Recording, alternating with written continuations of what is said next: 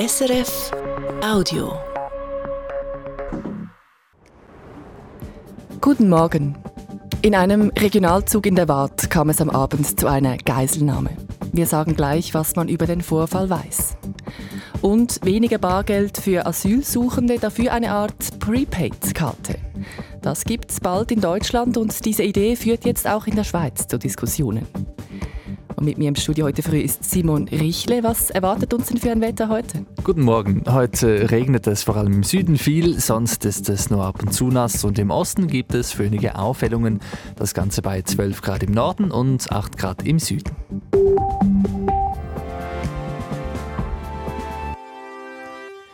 Im Kanton Waadt in der Nähe von Yverdon hat ein Mann am Abend mehrere Personen in einem Regionalzug festgehalten.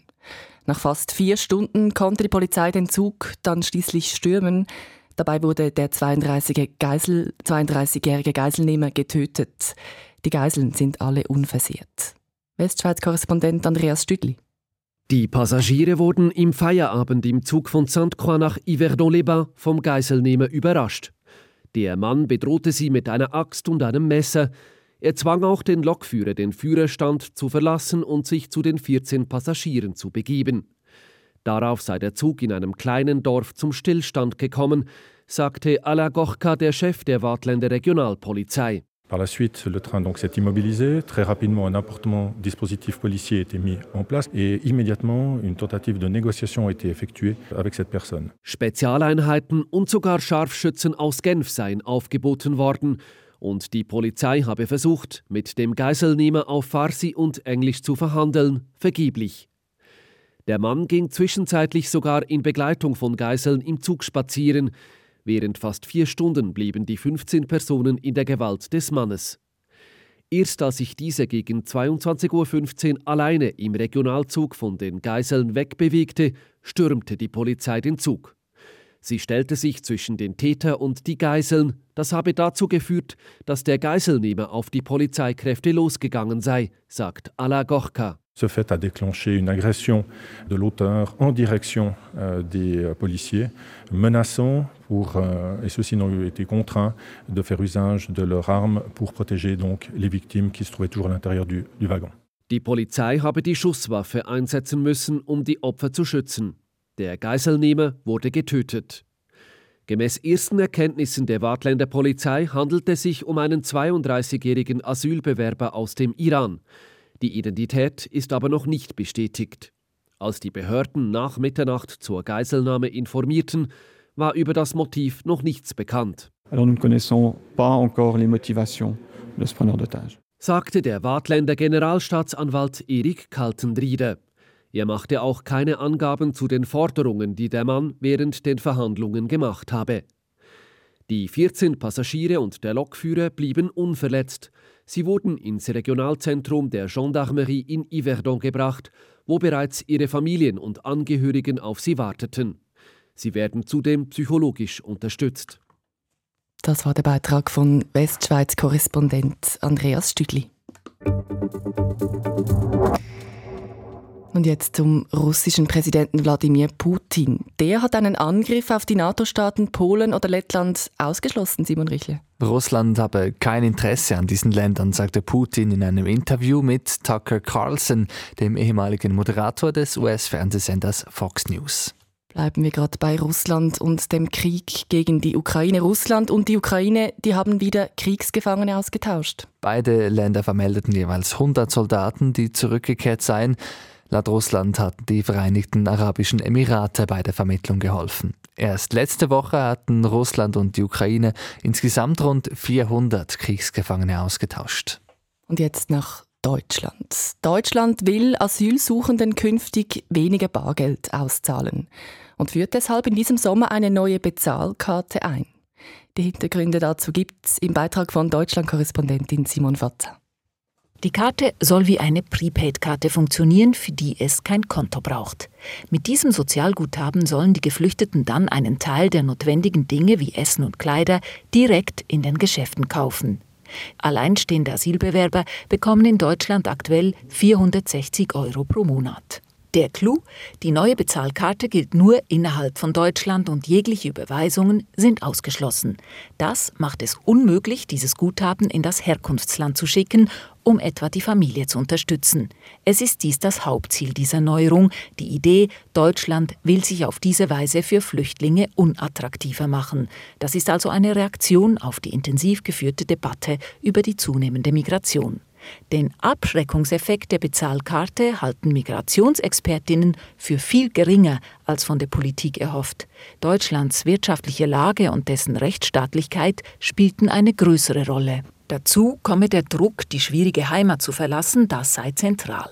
Andere Kritiker bewerten das Bezahlkartensystem als grundsätzlich bevormundend und diskriminierend.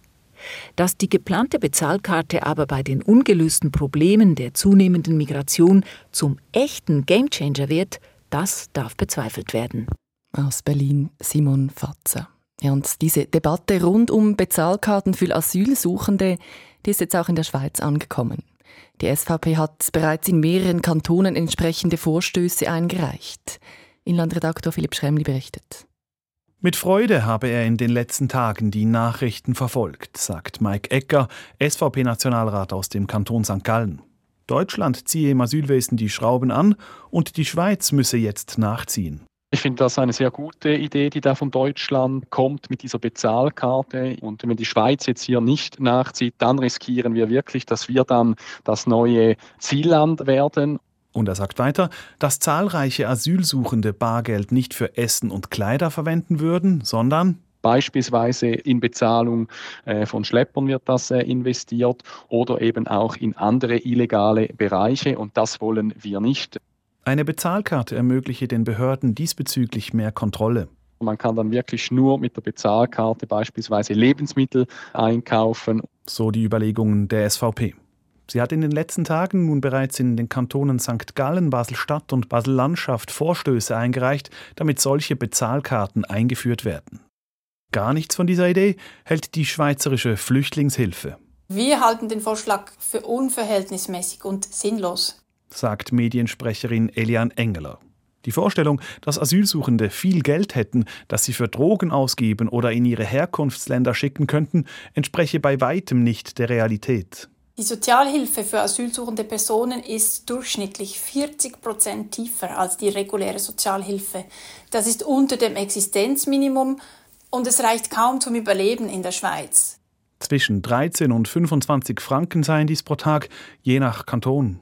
Und davon müssen sie Lebensmittel, Hygieneartikel, Kleider oder auch mal ein Busticket bezahlen. Da ist es schon sehr schwierig, noch Geld abzuzweigen. Außerdem würden Asylsuchende durch eine Bezahlkarte in ihrer Entscheidungsfreiheit stark eingeschränkt, wenn sie dann beispielsweise nur noch in bestimmten Lebensmittelläden einkaufen könnten. Der Beitrag von Philipp Stremmi. Und jetzt wechseln wir in die USA. Dort hat ein Sonderermittler einen Bericht vorgelegt, und zwar im Zusammenhang mit vertraulichen Regierungsdokumenten, die vor rund einem Jahr bei US-Präsident Joe Biden entdeckt worden sind. Was steht denn da drin?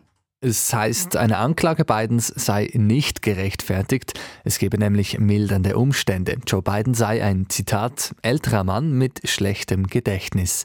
Das habe seine Befragung gezeigt. Die Geheimdokumente stammten aus der Zeit, als Biden noch US-Vizepräsident unter Barack Obama war. Er hätte sie danach ans Nationalarchiv übergeben müssen.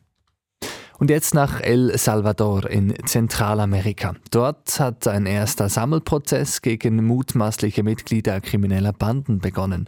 Fast 500 Anführer der Gruppe Mara Salvatrucha müssen sich vor Gericht verantworten und das laut Generalstaatsanwaltschaft wegen mehr als 37.000 Straftaten, darunter auch 500 Morde. Der amtierende Präsident El Salvadors, Nayib Bukele, geht mit harter Hand gegen Kriminelle im Land vor. Kritiker warnen vor Menschenrechtsverletzungen, etwa wegen willkürlichen Festnahmen und Misshandlungen. Und damit kommen wir zum Sport. Zuerst zum Fußball. In der Nations League sind jetzt die Gegner der Schweiz bekannt. Genau, die Nazi spielt in der Gruppenphase gegen Spanien, Dänemark und Serbien. Das hat die Auslosung, Auslosung der UEFA in Paris ergeben und die Spiele sind dieses Jahr zwischen Anfang September und Mitte November. Das Finalturnier dann im Juni 2025. Und noch ein Resultat von der Eishockey-Nationalmannschaft der Männer. Die Schweiz hat gegen Finnland mit 2 zu 4 verloren. Das Spiel fand im Rahmen der Euro Hockey Tour in Schweden statt. Das war ein Podcast von SRF.